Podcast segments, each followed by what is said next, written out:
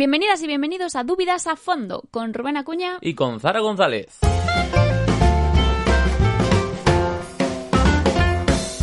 Si los vídeos de Dúvidas te dejaron muerto, es hora de volver a la vida con este podcast. Anastasis. Uh. Vamos allá. Qué fricazo eres, ¿eh? Tienes que decir Gracias. Anastasis. Ay, en fin. Bueno, estamos con el tercer vídeo, que menos mal, por fin ya salió. Tiene sentido creer que Jesús resucitó. ¿Tiene sentido o no? Y en los podcasts hemos estado viendo tanto... Tanto no, hemos visto hemos visto todos- solo los Hemos argumentos visto todos en los contra. argumentos en contra. Así que hoy tocaría empezar con los argumentos a favor, si te parece bien. Venga, a ver si hoy los zanjamos de, de- de un golpe. Uh, eso depende de ti. Bueno, venga, vamos. Venga, a tope. el Estoy, primer- estoy en modo... A tope, vamos. Primer argumento a favor. La creencia en la resurrección.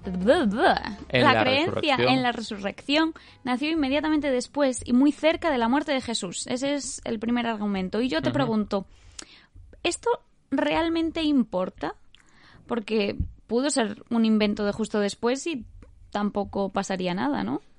Eh, sí, claro, como invento podría haber sido justo después, pero bueno, yo creo que el que fuese justo después es algo que deberíamos exigir en primer lugar como condición para pensar que es creíble, porque los propios relatos de la resurrección hablan de que Jesús se apareció al tercer día, que abandonó la tumba al tercer día y tal. Entonces, si hubiese aparecido esta creencia décadas más tarde no tendría mucho sentido que nos lo creyésemos, porque nadie lo había dicho antes, ¿no?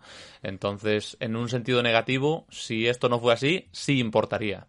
Ahora, si esto sí es así, importa, bueno, hasta cierto punto, claro. Ya sabes que estamos hablando de historia, estamos presentando un caso acumulativo. Esto por sí solo no es demostrativo, yo creo, no llega a serlo, pero es uno de los ladrillos que van construyendo el caso y además no es solamente una cuestión de tiempo. O sea, ya sabes, ya hemos hablado de esto. Cuando hablamos de los primeros momentos, un tiempo muy cercano, no es solo que haya pasado poco tiempo, sino el hecho de que las personas que continúan con vida ahí, que son los primeros testigos que están hablando de estas cosas, son las mismas personas que habían estado con Jesús, que lo habían conocido, que habían estado con él y tal. Y además, si lo acababan de enterrar todavía en aquel momento, bueno, eh, yo en el vídeo lo que expongo es que si fue en Jerusalén, ese era precisamente el lugar en el que habían visto a Jesús predicando, en el que lo habían visto morir, en el que sabían dónde estaría la tumba. Eran las personas que más fácil lo tenían si querían desmontar un invento. Ya, de hecho, ahora que dices lo de Jerusalén, seguro que fue en Jerusalén, porque los primeros textos hacen pensar que fue en Galilea, donde Jesús apareció a sus discípulos y demás. Mm. De hecho, el Evangelio más antiguo, Marcos, no, no dice que fuese Jerusalén, Jerusalén. Ya, ya, fue bueno. Lucas quien puso eso. Bueno, en Marcos, como nuestros oyentes ya saben, el texto original que tenemos, es decir, el texto que haciendo la crítica sabemos que, que escribió el mismo autor que el resto del Evangelio, termina en el versículo 7 del capítulo 16 y hasta ahí no aparece ninguna de las apariciones de Jesús. Es decir, no es que vale, Jesús... vale, no, no- no, no lo vio importante, ¿no? Como para ponerlo. Bueno, aquí hay diferentes hipótesis. Hay, hay quienes piensan, y estoy citando a Tom Wright, que el final inicial de Marcos se pudo haber perdido. Hay quienes piensan que en realidad la idea de Marcos era dejarlo así, como con el final abierto de las mujeres corriendo, preguntándose, oh, ¿será verdad? ¿No Qué será verdad?". poético, ¿no? Eh, pero el caso es que no es que en Marcos haya unas apariciones de Jesús en Galilea y después en Lucas esas apariciones se cambian por apariciones en Jerusalén. En Marcos simplemente no salen estas apariciones, se anuncian las apariciones, se anuncia que Jesús va a aparecérseles en Galilea y ahí van las mujeres y si atiendes a Mateo, por ejemplo, inmediatamente después de eso las mujeres ya se encuentran con Jesús y eso no quita que luego la, la aparición a los once juntos vaya a ser allí.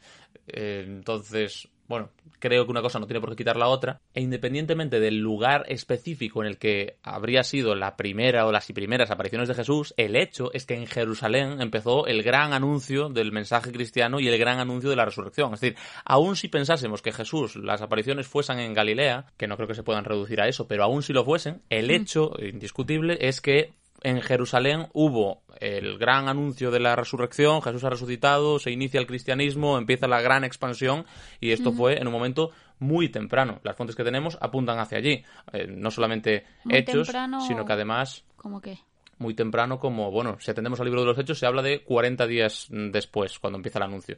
Y si atendemos a otras fuentes que no especifican cuál fue el tiempo, pero que nos dan alguna pista, vemos que sale muy temprano. O sea, Pablo cuando escribe la carta a los Gálatas, eh, hace saber que en Jerusalén estaba, bueno, parte del núcleo de, bueno, el, apóstol Pedro, el Mm. apóstol, bueno, el líder de la iglesia de allí, Santiago, el hermano del Señor, en Gálatas, Pablo habla de que estaban allí. El credo famoso de 1 Corintios 15 que siempre habla- hablamos tiene una parte en la que se habla se da a entender que está hablando de la iglesia de Jerusalén, cuando habla de que Jesús se apareció a Santiago y al resto de los apóstoles, normalmente hay, hay bastante consenso en que ahí se está, bueno, digamos, validando de alguna manera, pues ese es el liderazgo de la iglesia de la propia Jerusalén. Y ahí, como ya hemos hablado, este credo se refiere a lo que Pablo anunció a los corintios cuando llegó a anunciarles allí el mensaje por primera vez, que se sabe que es entre el año 49 y el año 51 por ahí, o sea, 10 años como mucho más tarde de la resurrección de Jesús. O sea, cuando había personas todavía con vida, cuando la cosa estaba reciente, seguimos hablando todavía de la primera generación cristiana y surge en Jerusalén. Aparte, fuentes extrabíblicas también hacen pensar en esto. Tácito, en los anales, habla de Judea, no de Galilea, como el lugar de origen. Y Sabemos que desde los inicios en Jerusalén estaba establecida esa, esa comunidad de referencia de la que Pablo habla tanto en Corintios como en Primera de Corintios como en Gálatas. Entonces, entre unas cosas y otras, eh, todo indica que independientemente de dónde hayan sido las primeras apariciones, muy poco después de que Jesús muere en Jerusalén, ahí ya hay un montón de gente que cree en la resurrección. Y eso además creo que la forma en la que están construidos los relatos, como, como el de Hechos, del primer anuncio de los apóstoles, también apunta hacia ahí. El argumentario de Pedro está dirigido a personas que saben lo que ha ocurrido, que saben quién era este Jesús, que habían visto lo que había hecho este Jesús. Y lees el discurso, ves que Pablo, que Pedro apela precisamente a ese conocimiento que ellos tenían de esas cosas. O sea que todo apunta a que, a que es allí donde, donde empieza toda esta movida. Y aunque no fuese así, aunque pensásemos solamente en Galilea como el lugar de origen, sigue siendo una zona en la que ya conocen a Jesús. ¿Dónde en Galilea pudo haber sido? En Nazaret, el lugar en el que ya conocían no solo a él, sino su familia y su infancia. En Cafarnaúm de Galilea, donde se había establecido ya durante el comienzo de su ministerio público. En Caná de Galilea, donde según el Evangelio de Juan Jesús había convertido el agua en vino. En Bethsaida, donde efectivamente algunos de los, algunos de los Evangelios dice que Jesús se les apareció y en Juan 12 se habla de Bethsaida de Galilea, hay discusión con eso, pero en cualquier caso, aunque hablásemos de Galilea, estaríamos en la misma. Sigue siendo un lugar en el que conocían a Jesús, en el que todo estaba reciente y por lo tanto el argumento, bueno, aunque ya digo que no es demostrativo por sí solo, como una pieza para todo el caso, yo creo que tiene bastante peso. Vale, pues está bien. Pasamos al segundo. Dice la resurrección era algo increíble para los contemporáneos de Jesús. Sí, bueno, de esto ya y esto sí, poco, ya te iba a decir que ya hemos hablado. No sé si hay alguna y crítica, me parece pero- curioso porque muchas veces pensamos que nosotros somos como que hemos avanzado, ¿no? Científicamente, Bueno, intelectualmente. y hemos avanzado científicamente. en Sí, pero sentido. Pensamos siempre al mirar atrás como que Como- seguro que eran Antes del siglo XVIII todos sí. eran idiotas, ¿no? algo así. Sí, sí, existe mucha tendencia. No sé, me pareció curioso que al hablar de esto realmente ellos tampoco se creyesen Mm. que era un- algo potente para ellos también cambiar el chip. Quizás Mm. de otra manera, no como la que tenemos ahora, pero era también un cambio muy grande Sí, sí. el aceptar lo de la resurrección. Sí, quizás su- no todas sus creencias previas eran tan similares a las del siglo XXI, pero sí que eran tan contrarias a la idea de la resurrección tal y como la presentan sobre Jesús como lo pueden ser hoy. Entonces, claro, ¿qué pudo hacerles cambiar de opinión eh, con esto? Como, bueno, en el vídeo doy a entender que la resurrección era algo tan increíble que si no hubieran visto a Jesús resucitado, No lo habrían creído. creído. Y ese es un poco el, el tweet y el argumento. Pero bueno, de esto yo creo que ya hemos, ya hemos hablado hablado bastante. y también hemos hablado del siguiente, Si los que es que oyentes es- quieren pueden oír algún episodio anterior, no sé si fue el anterior o, o el de antes, pero bueno. De hecho también el siguiente es si inventas una ¿Ves? Vamos en la llama. Oye, vamos a acabar los no lo en haces contra. así. Es que, a ver, los, los argumentos en contra tienen mucho. Sí, sí, ya sí, lo pues, hablamos bien, bien, bastante pues y no solo en este, sino también en, los resto, en el resto de... Sí, sí, venga, no nos alarguemos repitiendo lo mismo. Entonces, si inventas una resolución, no lo haces de esta manera. Exactamente, El tema ya de lo las hemos mujeres, hablado de las lo hemos hablado. mujeres, Las referencias hablado de... proféticas. no Bueno, si hemos quieres hablado. entramos Venga, ahí un si tú poco, quieres. porque ¿por qué esto es importante? Lo de las referencias proféticas. Bueno, esto... ¿Era importante para ellos?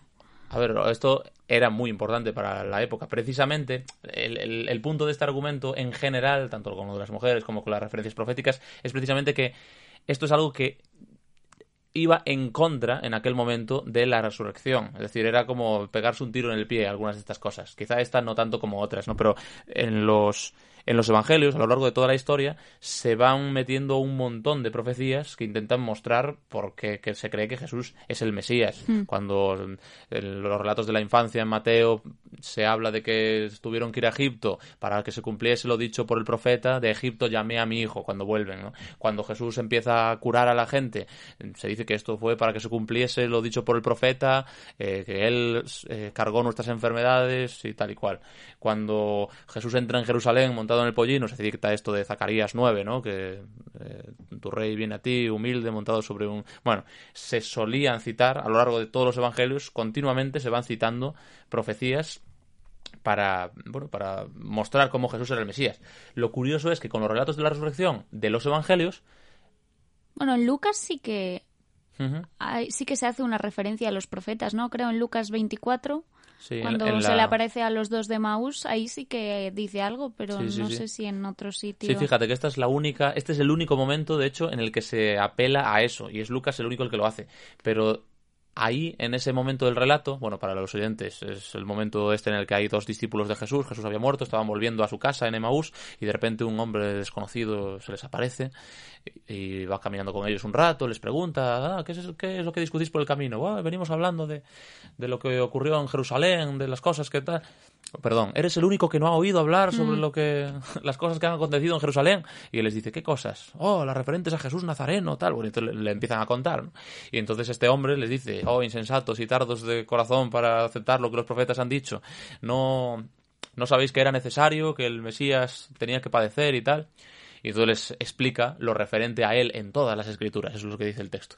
Pero fíjate que esto es algo que solamente hace Lucas y que realmente no se para a meter las profecías como se hace en el resto del Evangelio. Aquí hay quienes... Cosa que aportaría un argumento a favor en contra de la resurrección. ¿A qué te refieres? Ah, en contra hoy. En aquel momento, en aquel momento podría haberle dado cierta potencia. Claro, Lucas lo que hace es no mojarse con ponerse a interpretar textos específicos, simplemente lo suelta y da a entender, oye, eh, tal y como Jesús lo explica, que a lo largo de toda la escritura todo estaba apuntando, todo había apuntado a que el Mesías tenía que morir y que tenía que resucitar pero simplemente no lo explica. Entonces es, es, como algo que queda un poco en el aire, es un poco extraño. Yo creo que si esto, estos relatos fuesen un invento, viendo lo que los evangelistas ya están haciendo a lo largo del Evangelio entero de atribuir cada acción de Jesús a una profecía, lo normal hubiera sido que esto también lo atribuyesen a alguna profecía. No sería nada raro, no hablaría para nosotros en contra de la resurrección, porque en realidad sería lo mismo que el resto de la vida. Ahora, el hecho de que no lo hagan hace pensar que a, muchos que estos relatos de la resurrección ya circulaban de forma independiente y la gente los iba transmitiendo de forma independiente a los relatos de los dichos y hechos de Jesús durante su vida y que se pueden eh, y que pertenecen a tradiciones muy tempranas, de antes de que la gente empezase a reflexionar teológicamente sobre la resurrección, o por lo menos de antes de que la gente se pusiese a de antes de que la gente le hubiese dado unas cuantas vueltas a toda la ley y hubiese trazado todas estas... Eh, Pero no tiene mucho sentido, ¿no? ¿A qué te refieres? Porque si la resurrección era la base y en lo que se basaba toda la verdad y, lo, que marcaba el inicio del cristianismo como tal, si era tan importante y había algo que la ley, que el Antiguo Testamento y lo que ellos conocían lo avalaba, ¿por qué no argumentarlo bueno, porque no... yo creo que ahí es que la resurrección en sí ya era argumento suficiente. Con otras muchas cosas. Jesús entra en un burro en Jerusalén. ¿Por qué esto es algo grande? ¿Por qué esto es algo relevante? Porque el profeta lo había dicho. Hay que apelar al profeta porque entrar en un burro en Jerusalén tampoco es algo tan increíble. Ahora, si el tío está muerto y vuelve a la vida, yo creo que ya, por, ya de por sí esta historia, tío, que me estás contando, tiene que ser el Mesías, tiene que ser alguien que no alguien que, ¿sabes? Nadie se resucita a sí mismo sin más. Si Dios ha levantado de la muerte a Jesús, entonces con eso Dios ya lo está declarando Señor y Cristo. Esto ya lo hemos hablado. No hace falta apelar a otras muchas cosas. Sin embargo, más tarde sí que se va desarrollando pues el cómo, cómo esto es el cumplimiento de las profecías. Curiosamente, las cartas no se, no se enfatiza muchísimo, no se enfatiza mucho, casi nada, esto de que estuviese profetizado que Jesús iba a resucitar. Pues no, deja, no deja de estarlo, pero bueno, yo creo que la resurrección ya tenía fuerza suficiente en sí. Al final... Fuerza sí te la creías. Claro, sí. O sea... Pero bueno, eso hace pensar que las personas que estaban escribiendo estos relatos eran personas que los creían realmente, tal y como lo habían tal y como lo estaban contando, ¿no? Ya, pero si querían convencer a otras personas, pues habría estado bien, no sé. Precisamente. Y por eso, y por eso esto, o a día de hoy, es un argumento a favor, o forma parte del argumento a favor. Porque alguien que lo que quisiese fuese simplemente convencer a la gente de lo que había inventado, pues lo habría, lo habría construido de la forma lo más convincente posible. Pero alguien que simplemente estaba contando lo que había vivido, lo que había oído, y ya de por sí le parecía suficientemente grande e increíble como para que ya te cuento la historia tal como es y ya tú juzga, pues hombre, no sé, esto apunta... A ver, que como digo en el vídeo, me estás mirando con cara rara, como digo en el vídeo, esto simplemente es un detalle, ¿no? Un detalle entre otros muchos. De hecho, la parte de las mujeres como testigos, por ejemplo, tiene mucha más fuerza que esto. Pero bueno, como, como detalle yo creo que es interesante. Vale, igual que quizás también el siguiente de las apariciones limitadas, ¿no? Dentro de... Mm. Sí, claro, si te fijas, muchas vamos a decir, nuevas religiones, cuando aparecen suelen aparecer por alguna persona iluminada que dice que, que, tiene algún contacto privilegiado o con Dios o con el ángel, no sé qué, no me voy a meter con, con grupos concretos, pero el caso es que yo tengo un conocimiento privilegiado porque a mí se me revela esta, eh, y me va dando revelaciones y normalmente reciben revelaciones en diferentes momentos de su vida y entonces esa persona sigue siendo una autoridad durante el resto de su vida y a veces cuando muere escribe sus palabras, a veces la propia persona ya escribe mm. lo que se le ha revelado, etcétera. Pero las apariciones de Jesús, la gente no hace eso. Lo único que hacen es decir lo que han visto en el momento en el que Jesús había muerto, Jesús ha resucitado, Jesús apareció. Y esto es la verdad y ya está. Y ahora los discípulos pueden hacer sus cosas bien y pueden hacer sus cosas mal, pero nada de lo que dicen los discípulos es, digamos, ex cátedra simplemente por el hecho de decirlo a algún discípulo. En las cartas vemos momentos en los que, por ejemplo, Pablo recrimina a Pedro alguna cosa que estaba haciendo mal. Vemos en los hechos cómo Pedro cambia de opinión con algunas cosas respecto a los gentiles, por ejemplo. Vemos en el Concilio de Jerusalén cómo la Iglesia en, en, su conjunto también cambia de opinión con ciertas cosas. No hay nadie que desde el principio esté hablando como si tuviese un conocimiento privilegiado porque Jesús le va revelando cosas. Eso no es algo que suele ocurrir, salvo algún momento muy específico, y nunca se pone a la altura de haber visto a Jesús resucitado. Las historias de las apariciones de Jesús son las que son, ocurrieron cuando ocurrieron, y ya está. Y eso no puede usarse como argumento en contra, porque ¿por qué tan pocas? ¿Y por qué no se sigue apareciendo ahora? ¿O por qué no se le apareció a todo el mundo? Habría sido. Muy muchísimo más potente. Sí, esto, esto curiosamente es un argumento que se ha dado desde el principio. Celso ya hablaba en su día de por qué se apareció solamente a esta mujer histérica y a su propia banda de cofrades. Es un poco raro. Pero claro, ahí ya estamos hablando de no sé, como cuando te dicen que el ser humano no ha ido a la luna, ¿por qué? Si no, ¿por qué no han vuelto a ir? ¿Por qué no han vuelto? A ver, no han vuelto a ir por, por muchas razones, económicas sobre todo. En cuanto a por qué Jesús no se apareció de nuevo, ahí entramos en una digresión teológica, ¿no? De, mm, si a Dios le convenía aparecerse más veces o no. La idea que transmite Jesús en el Evangelio de Juan es que os conviene que yo me vaya para que venga el Espíritu Santo. Y lo que se da a entender es que Jesús se les aparece durante 40 días y entonces cuando llega el momento de mm. Pentecostés y el Espíritu Santo es derramado sobre ellos y todo esto, a partir de ahí ya el Espíritu Santo os enseñará toda la verdad, el Espíritu Santo convencerá al mundo del pecado y del juicio, todas las promesas que había hecho Jesús referentes al Espíritu Santo se estarían cumpliendo y por lo tanto llegaría el momento en que la Iglesia se constituyese como cuerpo de Cristo y no de que Cristo en cuerpo estuviese ahí físicamente. Esto es un tema ya más teológico que otra cosa que si quieres podríamos pensar que se buscó para poder justificar por qué Jesús ya no se aparecía más, pero al final lleva al mismo punto de que el hecho es que las apariciones de Jesús son las que son, no se inventaron apariciones posteriores y eso para mí habla también de, bueno, de la sinceridad de estas personas que estaban hablando de eso, que no parece que tuviesen el interés de blindarse como si como que lo que decían tenía que ser acatado por todo el mundo sin discutir porque ellos eh, mm. tenían un contacto privilegiado con Jesús. Al contrario, el Espíritu Santo era algo que había era alguien que había venido no solamente sobre los propios discípulos más cercanos a Jesús, sino también sobre los gentiles de la casa de Cornelio por ejemplo, o los samaritanos a los que Felipe va a, predicar y a los que después se les imponen las manos, o otras muchas personas. El Espíritu Santo venía sobre todas las personas que recibían el mensaje de Jesús. En ese sentido, todos eran iguales. Y hay momentos en los que las decisiones de iglesia las toman en conjunto y que eh, deciden juntos, por ejemplo, donde fue Felipe a predicar, la iglesia decide enviar allí a Simón y no es Simón quien lo decide, no son simplemente los apóstoles quienes lo deciden, es la Iglesia, porque todos han recibido el Espíritu Santo. Qué bonito suena, ¿eh? Sí, muy bonito. Pero bueno, ahí ya no salimos de, del tema. Del tema porque hablamos ya de las motivaciones de Jesús, las mm. motivaciones de Dios. Eh, y también sobre estas apariciones, ya lo hemos hablado también, pero el último punto que tratas es que son un poco confusas, ¿no? Como que no lo llegan a reconocer. ¿Qué pasa? Que no era Jesús, que sí, pero bueno, esto ya lo estuvimos hablando el otro día. Sí, bueno, podéis escuchar el episodio anterior del podcast, que algo lo hablamos. En cualquier caso, sigue siendo otra vez lo mismo. Si alguien se hubiese inventado esto con ánimo de convencer a la gente, ¿por qué tirarse estos tiros en el pie? ¿Por qué no hacerlo todo tan claro que, simplemente no diese lugar a dudas? y ¿Por qué dejar estos agujeros? ¿no?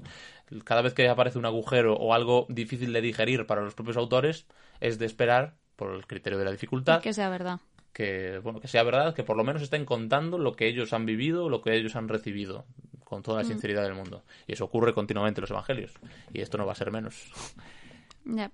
Pasamos entonces al número cuarto. Al número cuarto, hablo fenomenal. La resurrección es la mejor explicación para ciertos hechos que ocurrieron. Vale, ya hablamos de sí, esto en realidad ya lo hemos hablado, crucificado. los hechos, los hechos por hacer solamente el, el, tweet, Jesús muere crucificado, que Jesús es sepultado en una tumba conocida. Muchas gracias. Ah, perdón, perdón, continúa. No, venga, dale, dale, que, que unas mujeres vienen anunciando que la tumba está vacía y que Jesús había resucitado. que la tumba de Jesús realmente estaba vacía y que después tanto algunos discípulos como algunos escépticos, de los que ya hemos hablado, tuvieron la experiencia de haber visto a Jesús resucitado. Tres contados con los dedos. Bueno, vale, si quieres nos Lo dices como, eh, ya hemos hablado. Estoy todavía exponiendo el argumento. La idea es que, ¿cómo explicas estos cinco hechos? La resurrección los explica todos perfectamente. ¿Has dicho los cinco? No. He dicho los cinco y son cinco.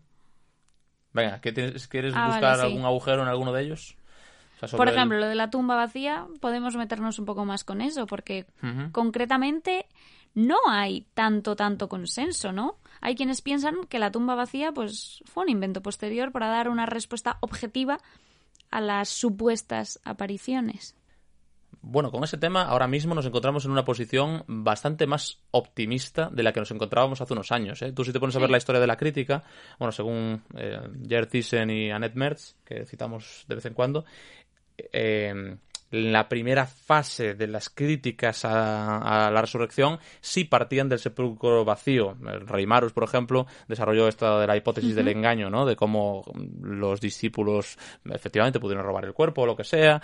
Luego algunos intentaron explicarlo como Paulus diciendo que Jesús en realidad no había muerto, por eso la tumba vacía, porque realmente Jesús estaba con vida y todo esto. Esto al final se acabó superando por la sencilla razón de que a medida que se va estudiando más cómo funcionó esto en sus inicios, es más innegable que los discípulos realmente creyeron haber visto a Jesús resucitado. Entonces ya no tenía mucho sentido hablar de engaño, no tenía sentido hablar de otras cosas. Y entonces ahí, por ejemplo, Strauss desarrolla la idea de que lo primero fueron las apariciones que se empezaron a anunciar por ahí y después, a partir de estas visiones que la gente tenía cuando ya se había desarrollado la fe pascual, la fe en la resurrección, a partir de ahí mm, surge como herramienta apologética la idea del sepulcro vacío. Pero como algo secundario. Eh, Holstein apoyaría también esto, y la idea es que se presentan de forma separada, por un lado, este tema de las visiones, y por otro lado, la tumba vacía.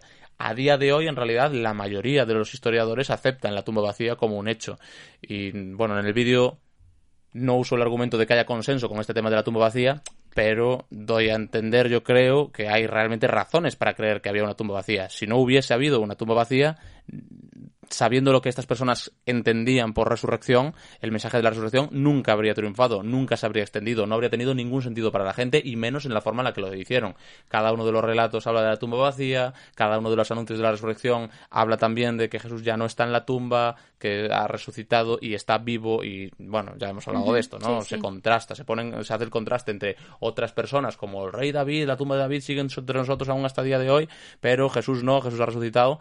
La idea de que la tumba vacía está vacía, está ahí por lo que sabemos desde el principio, está en cada uno de, las, de los anuncios. Y no habría tenido ningún sentido a ojos de estas personas la idea de que Jesús había resucitado físicamente si no fuera porque la tumba estaba vacía. Entonces, realmente no hay ninguna razón de peso a día de hoy para pensar lo contrario.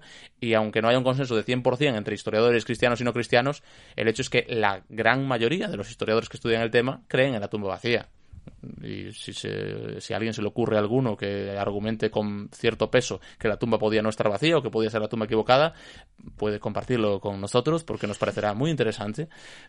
Porque, vamos, no he, no he leído ningún caso mínimamente potente sobre esto, Ya. la verdad.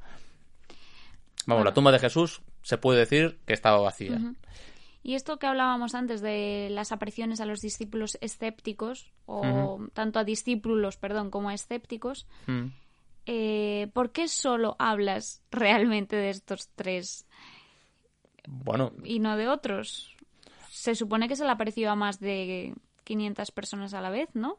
Sí, sí, bueno, hablo de estos tres porque conocemos detalles acerca de su vida, sobre todo. O sea, son de los que más de los que más cosas sabemos, simplemente. ¿Y O sea, sabemos bastante ser? de la vida de Pedro, sabemos bastante de la vida de Mm. Pablo, sabemos algo de la vida de Santiago, y entonces, bueno, me parece interesante que esos de los que sabemos algo cumplen, cumplen bastante con toda esta, bueno, con toda esta historia que no vamos a repetir tampoco. Pero bueno, aparte de ellos es cierto que hay otros, hay otros muchos que también dijeron haber visto a Jesús. Pero ¿por qué solo lo menciona entonces Pablo? ¿Por qué solo lo sea, menciona Pablo? ¿cómo- Si realmente fueron tantísimas personas Ah, ya, y ya. lo están viendo Vale. de verdad, jolín, pues estaría bien que lo escribiese alguien, ¿no? Ya, ya, ya. Bueno, bueno, ojo. No lo menciona, aparte O sea- de Pablo, no hay nadie que lo mencione. Bueno, varias cosas. Una, esto que dice Pablo perfectamente mm, parece que lo había que lo decían otras personas. Te recuerdo que forma parte de este credo que hay quien piensa que el credo acaba justo antes de que hable de esas 500 personas, hay quien piensa que esas 500 personas ya está- estaban forman parte también de este credo. Seguimos hablando de material prepaulino. credo y no haces nada, ¿eh? Me estás preguntando por eso, mía. me estás preguntando por esas más Todo de el 500 tiempo es el personas. Me estás preguntando por esas más de 500 personas a la vez. Entonces te respondo donde se habla de esas más de 500 personas. Ahora, si te pones a ver lo que dicen los evangelios y en el libro de los Hechos sobre todo, también se da a entender que había muchas más de muchas más que 12 personas a las que Jesús había aparecido. No recuerdo ahora mismo cuántos era, pero creo que cerca de 120 las personas que estaban allí antes del momento de Pentecostés. O sea que no eran solamente los 12 y ninguno de los evangelios parece querer hacer un estudio exhaustivo de cuáles fueron las apariciones. Unos hablan de unas apariciones, el otro habla de otras, el otro habla de otras, ninguno niega lo que dice el otro, pero bueno, tampoco parece que pretendan ser exhaustivos. En, en la fuente de Lucas se habla de que Jesús se les fue apareciendo durante 40 días, no dice cuántas veces, no dice a cuántas personas. Entonces, bueno, sí que eso queda un poco abierto. Y el hecho es que cuando Pablo habla de esas 500 personas, no solamente se saca de la manga lo de las 500 personas, sino que más dice que algunos eh, siguen viven, vivos. siguen vivos aún y, otros ya duermen. ya duermen, sí. Entonces, bueno, todo eso hace pensar que, a ver, no, no es que te pueda, no, no es que podamos probar con el mismo grado de fiabilidad lo de estas 500 personas que lo que podemos probar de Pablo, por ejemplo, que sabemos mucho más de su vida. Pero bueno, el hecho es que no era solamente Pablo y Santiago y Pedro. Estos ejemplos los puse para, bueno, porque me parecen buenos ejemplos. Creo que a cualquiera se lo parecerán también. Y son personajes fascinantes. estás os animo, os animo, animo a nuestros oyentes a que estudien la vida de Pablo, por ejemplo, y se pongan a ver cómo, cómo fue Bueno, la cosa. primero que lean la Biblia y luego Bueno, está bien. si quieren que... Hombre, sí, no, no puedes conocer a un personaje de estos sin por lo menos atender a las fuentes primarias. Así que, otra vez, os recomendamos que leáis el Nuevo Testamento, los Evangelios y todo eso. Pero bueno, este punto yo creo que ya, no sé, Sí. De hecho, ya me iba a meter con el siguiente, bien, bien. que me parece que te, te columpias ahí un poco. ¿En cuál? Ah, el quinto Te- argumento. Sí. Ah, vale, te- llegamos al último argumento en contra. Sí, porque de repente es como, bueno, punto, cosas históricas, argumentos, bla, bla, y de repente, Ya. puñetazo en el ojo, Jesús sigue cambiando vidas. Y es como, ¿qué me estás contando? De repente te has vuelto, ¿qué? Subjetivo totalmente. Bueno, bueno, estamos hablando de cómo Jesús cambió vidas en aquel momento. Creo que tiene sentido hablar de hoy. Sí, pero te O sea- saliendo, te estás saliendo un poco, porque además, Ya, ya. mm, si hablas con cualquier creyente de otra relig- de otra religión, te dirán lo, exactamente lo mismo, en plan que a ellos le cambió la vida Sí. el creer en eso. Sí, sí. Igual que me parece una frase hecha lo típico de, Ay, es que fulanito me cambió la vida y es como, ¿en Yo serio? era un infeliz. ¿Cómo te cambió la vida? Ya, bueno, a ver, hay muchas cosas que le pueden cambiar la vida a alguien, ¿eh? A veces, yo qué sé, echarse novia te puede cambiar la vida, empezar a, a empezar a ir al psicólogo te puede cambiar la vida, reconciliarte con tus padres te puede cambiar la vida. Y como digo en el vídeo, si te crees en cada cosa que le cambia la vida a alguien, acabarás creyendo un montón de tonterías, porque efectivamente Claro. todo le cambia la vida, todo- muchas cosas pueden cambiarte la vida. Ahora, si realmente hay base para pensar que Jesús realmente ha resucitado, que realmente está vivo, bueno, él es, de- yo creo que cabría esperar que pueda cambiar vidas y si es real la resurrección de Jesús, creo que ya no deberíamos juzgar estos cambios de vida de la misma forma en que juzgamos otras cosas, porque ya no estaríamos hablando solamente de un cambio de ideas en una persona, sino que estamos hablando de empezar una relación con alguien que realmente está vivo, realmente está ahí, realmente tiene la capacidad de escucharte y de contestarte. Creo que eso cambia las cosas. O sea, como digo también en el vídeo, no, no estoy diciendo que nadie tenga que creerme solamente por este argumento. Creo que a veces los cristianos pecan, pecamos de eso. De yo te cuento mi experiencia personal y, da igual lo que digas. Tiene que ser cierto para ti. Da igual lo que digas, esto ya tiene que ser, claro, como a mí me cambió la vida, entonces tiene que ser cierto para ti también. Y eso, oye, me parece genial. que yo, también pienso que Jesús cambia vidas. ¿Qué, ibas a decir, perdón? Que estás apelando a, que la propia persona experimente ese cambio y si no experimenta ese cambio, por muchos argumentos que le des, da igual. Mm. Sí, sí, sí, es verdad. Y lo que vemos en, las predicaciones de los, del Nuevo Testamento mismo, vemos a veces como Pablo, por ejemplo, habla de cómo Jesús le cambió la vida y eso forma, construye un caso argumental a partir de eso. Pero eso no es lo que hace siempre. También presenta otras cosas y también presenta evidencias a veces. Y también presenta las profecías y habla de cómo Jesús las cumplía y también habla de cómo, de cómo este Dios al que presentaba se correspondía con parte de lo que decían los filósofos griegos, pero que los superaba por muchas razones, ¿no?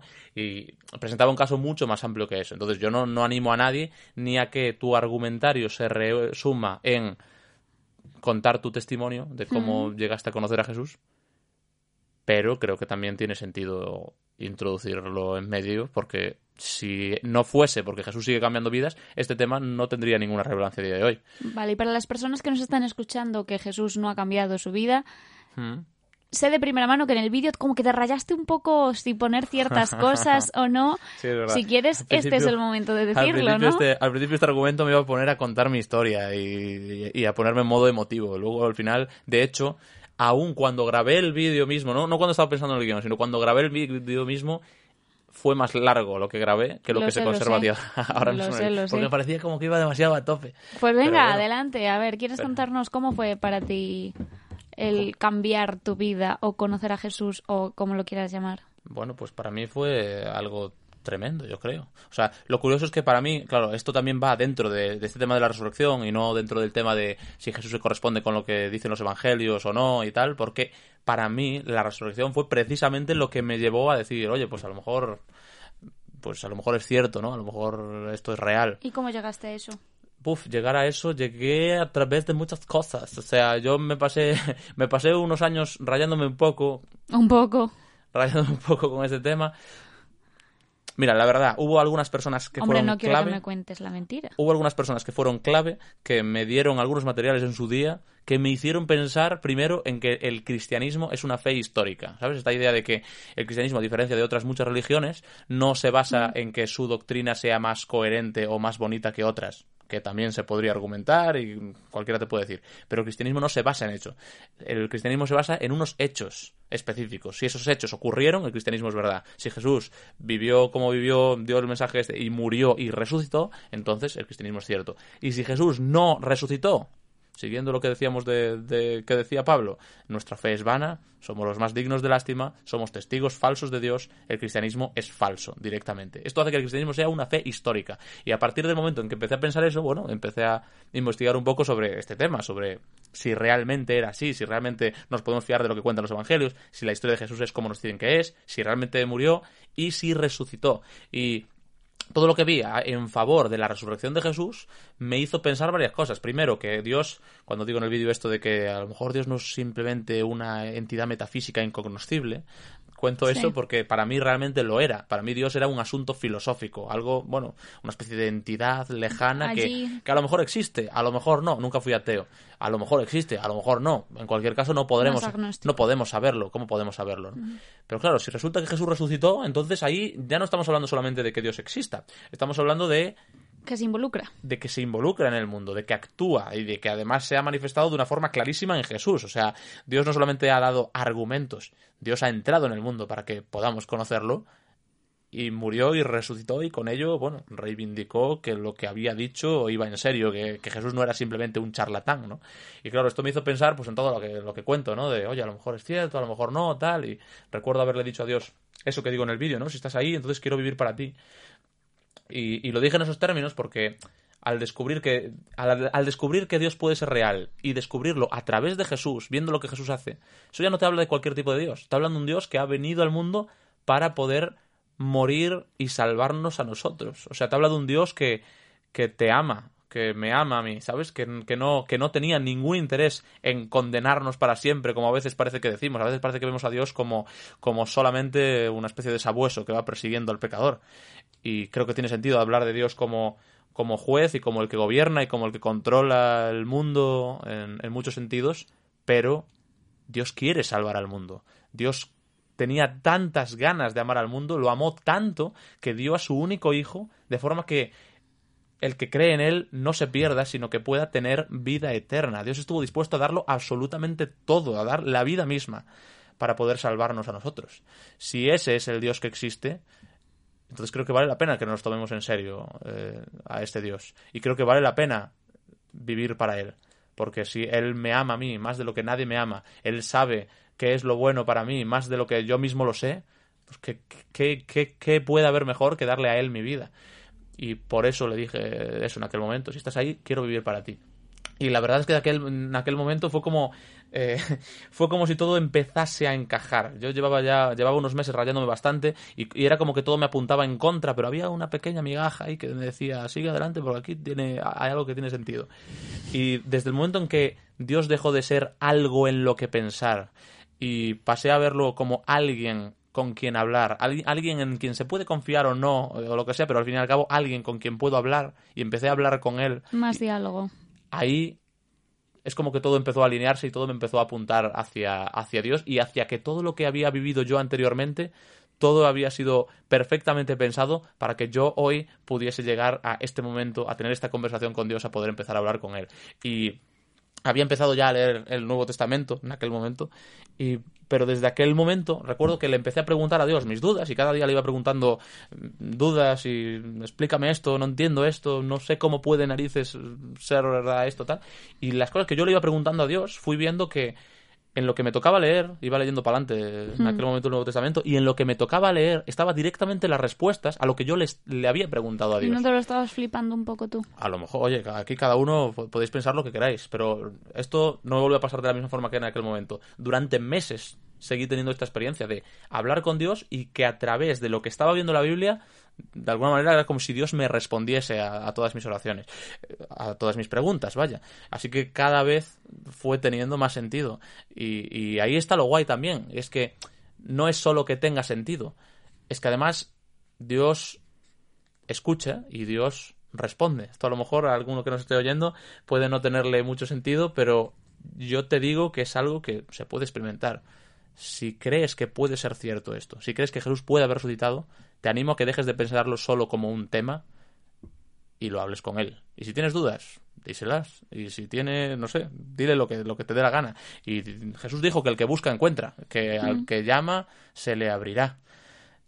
Y eso es una promesa muy fuerte, ¿eh? porque a veces, oye, no sé, yo, yo en, hubo momentos en los que pensé que eso no era cierto directamente, porque cuando era pequeño recuerdo haber hablado con Dios y estas cosas y, y, y, después de haber tenido esos momentos de hablar con Dios y tal, luego recuerdo pues haber pensado es que nunca me ha respondido, ¿no? Y me pasé años pensando que no, que, que Dios no, no, respondía, simplemente. Pero bueno, lo que vemos también en Jesús es que Dios no siempre tiene que responder de la forma en la que nosotros nos gustaría que respondiese. Dios es más, controla más que nosotros, Él es más, más sabio y más todo lo que quieras meter. Y, y no tenemos por qué esperar que se revele de la forma en la que a nosotros nos gustaría. Porque si fuese así, mira, los religiosos de aquella época de Jesús esperaban que el Mesías fuese un montón de cosas. Tenía, sí, había un montón de características del Mesías que ellos creían saber. Y Jesús se salía un poco por fuera, o sea, no, no, no cumplía mucho con lo que ellos se esperaban del Mesías. Lo mismo había pasado con Dios desde el Antiguo Testamento, desde, que, desde el momento en el que Moisés le pregunta a Dios cuál es su nombre. Me van a preguntar quién me envía, ¿no? Y él le dice, yo soy. Y es, siempre tuve la sensación como que, como que, por un lado, hombre, podemos hablar de un, de un nombre propio ahí, pero es como si, mira, no, no, no, me vas a, no me vas a categorizar, ¿vale? No, no soy como Anubis, ni soy como ningún otro dios. Yo soy, ¿vale? No intentes meterme en tus moldes. Y eso Jesús yo creo que ahí en Jesús también se ve la imagen visible del Dios invisible, también en eso. No cumple las expectativas, pero hace algo mucho mejor. No se revela como nos gustaría, pero se revela y lo hace de verdad. Y yo creo que hoy todavía lo sigue haciendo. Ya digo en el vídeo, si esto te parece un poco locura o lo que sea, pues bueno, pero si por los otros argumentos crees que puede haber una base objetiva sobre la que sobre la que podamos conocer a Jesús, entonces te animo a que te tomes este quinto como una invitación. Puedes hablar con Dios directamente, puedes compartirle tus dudas y, y ya si si quieres, puedes poner tu vida en tus manos. Puedes decirle, puedes pedirle perdón si quieres, si tienes cosas ahí que te estén Tu atando. vida en sus manos, que- dirás. En sus manos, efectivamente. Sí. Si tienes cosas ahí que te estén atando y por las que te puedas sentir culpable o que reconozcas que a lo mejor has estado pasando de él o a lo mejor lo has estado juzgando de otra manera o que no lo sé. Dios está de brazos abiertos esperando que lleguemos a Él para poder perdonarnos y para poder recibirnos de vuelta a casa y para poder darnos vida, la vida eterna que en Jesús vemos sobresaliendo por encima de la muerte, venciéndola, saliendo de la tumba y, entrando a la vida eterna, esa vida eterna nos la ofrece a nosotros y nos la ofrece hoy. Así que bueno, eso también es, no solo es una invitación mía, es una invitación de Jesús para que quien quiera pueda recibirla. Madre mía, qué potente, ¿no? Estamos acabando como muy... Sí, bueno, ya, ya los oyentes del podcast ya nos van conociendo y nos perdonan estos pequeños momentos, ¿no? pequeños. Bueno, está bien. bueno, estás saliendo mucho del armario, pero bueno, con este vídeo saliste mucho del armario, ya Mm, a tope, así que Sí, así que bueno. Expectantes también para ver qué es lo que va a venir, ¿no? Sí, es verdad, porque además esto yo creo que con esto ya ter- no hay más argumentos, ¿verdad? No Ya hay más estamos- argumentos, hemos llegado Y al con final. esto terminamos de comentar el tercer vídeo, que es ya el último vídeo de la serie sobre Jesús histórico. ¿Nos vas a tener en ascuas mucho tiempo? Pues no lo sé, pero ahora vamos a tener que hacer un pequeño parón en verano, de por lo menos mes y pico, posiblemente más. Ya el otro día lo estaba hablando con un amigo, Mateo. Que por cierto, súper es verdad. fan de nuestro Es verdad podcast. que seguro que ahora nos está escuchando, Le así que un abrazo, un abrazo Mateo. muy fuerte. Gracias por, por, estar por cierto, ahí, tiene una fiel. página web que se llama plateadigital.com, donde la política es cercana, un lugar donde tomar asiento, buscar el evento público deseado y disfrutar del espectáculo de la democracia. Madre mía. Está empezando. Tiene muy buena pinta, ¿no? Está empezando ahora mismo, pero yo creo que tiene futuro. La verdad es que el, lo poco que ahora mismo han implementado en la página, porque está empezando, lo están haciendo muy bien, así que tengo buenas expectativas. Cuando sean la- las próximas elecciones catalanas, yo creo que yo lo voy a seguir a través de esa página Platea Digital, podéis buscarlo. Perdón por esto. No Bueno, y pensando. después de este spot publicitario, Bueno, ¿qué, qué estábamos hablando? Eso, que vamos que a hacer un- hacemos un parón en, verano y esperamos volver con muchas cosas nuevas, muy a Ajá. tope. Esperamos que sean interesantes. Sí, sí. Yo tengo mis dudas. ¿Tienes todas, tus dudas? sí, tengo mis a dudas. Además, además, la próxima serie va a ser diferente de esta. Bueno, no voy a hacer spoilers. Venga, de pero ver. la gente que nos está escuchando tendrá ganas de saber algo. Venga. Una cosa y ya acabamos. Venga, rápido, piensa algo. Vale, ¿de qué sí va a ser? Sin entrar en detalles. Sí. va a ser de divulgación, sí va a estar relacionado con argumentos, va a tener relación directa con el cristianismo en sus inicios, ¿Va a tener pero cuestión disputata? no va a ser una cuestión disputada. Vale. Vamos a cambiar de formato porque la idea de los próximos vídeos no es convencer a la gente de algo concreto. La de Ah, estos o sea, queríamos convencer a alguien. A ver, en estos vídeos no es convencer a la gente, pero bueno, en estos vídeos era como esta pregunta, sí o no. Yo creo que sí. Razones Ya. en contra, razones a favor, tal. Esta próxima serie vamos a hablar sobre este tema. Hay razones en contra, hay razones a favor, pero yo lo que busco no es que lleguemos a un sí o un no, sino que lo que buscamos es ver qué podemos extraer tanto de las razones a favor como de las razones en contra para conocer un poco esta movida. Y con esto este ya- caramelillo nos quedamos. Os deseamos un muy buen verano. Está guay y porque es- no he dicho nada. Ya no has Sí, dicho nada. eso. Por eso te corto, porque si no vas a poder seguir hablando y vaya. hablando y ya está. Que vaya muy bien el verano. Y bueno, no, no estaremos subiendo nada, pero seguimos atentos a las redes. O sea que Sí, si comentáis, podéis. sea por iVoox, sea por YouTube, nos podéis mandar también mensajes privados por, por. Facebook o por donde queráis. Estamos disponibles y cualquier cosa que, cualquier idea que se os pueda ocurrir, que digáis que "Buah, tenéis que tratar este tema, nos lo podéis decir y podemos ver de tratarlo. O cualquier, sé, cualquier cosa. Un abrazo muy fuerte y hasta dentro de unas cuantas Y semanas. feliz verano. Chao.